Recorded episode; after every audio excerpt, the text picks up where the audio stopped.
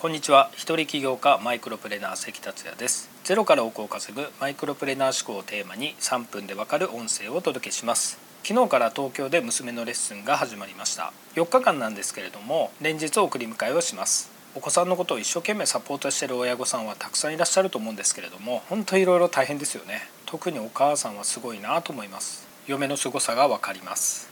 さて今回のテーマはお金の使い方を教育されない日本人。貯金は美徳の思想は戦争が原因です。をお送りします。僕らは小さい頃からいろんな科目の義務教育を受けてきました。こんな科目将来役に立つのかな？なんて思いながらも義務教育だから受けてきましたよね。しかし社会でかなり重要なことなのに受けてない教育があります。お気づきかと思いますがお金の教育です。高校を卒業した途端お金の教育を受けてないのにいきなりクレジットカードを作れたりローンが組めたりします。カードやローンで買うと自分のお金で買ったような感覚になりますよね。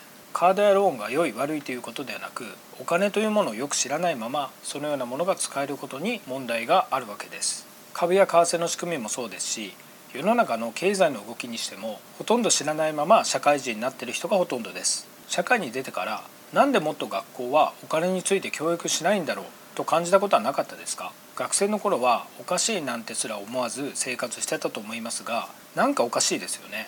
お金について触れちゃいけないみたいな感覚が多くの人のどこかにあります。それはなぜなのか。またなぜ教育の場ではお金の話をしないのでしょうか。もちろんそれには理由はあるからで僕なりの答えがあるのですが今回はテーマとは別なので割愛します。また機会のある時にどこかでお話したいと思います。では肝心のお金の使い方です。日本人はお金の使い方を教育されてないので貯金をする人が多いですよね。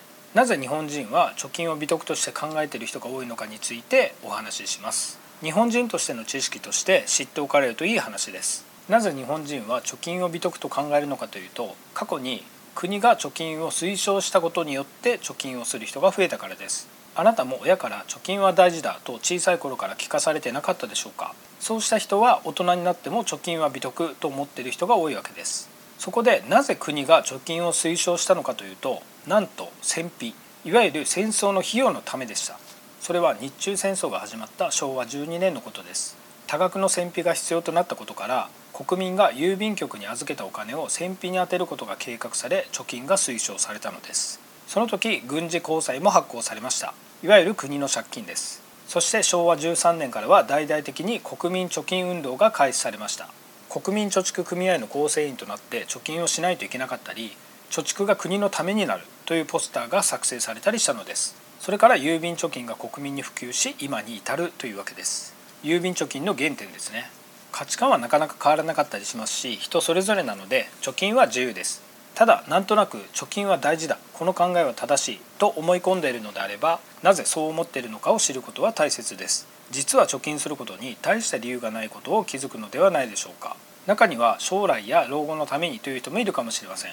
少し前に老後に2000万円必要というのも話題になりました。しかしお金の価値が将来も同じとは限りません。もし日本でも債務不履行というデフォルトが起こればお金の価値が一気に下がります。日本がデフォルトするわけがないとなんとなく信じている人もいると思いますが日本は昭和21年にデフォルトしています。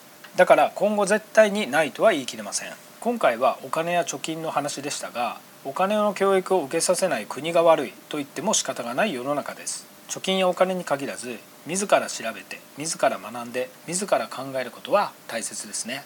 それでは今回は以上です。最後までお聴きいただきありがとうございました。この音声を気に入っていただけたらシェアなどしていただけると嬉しいです。それではまた明日。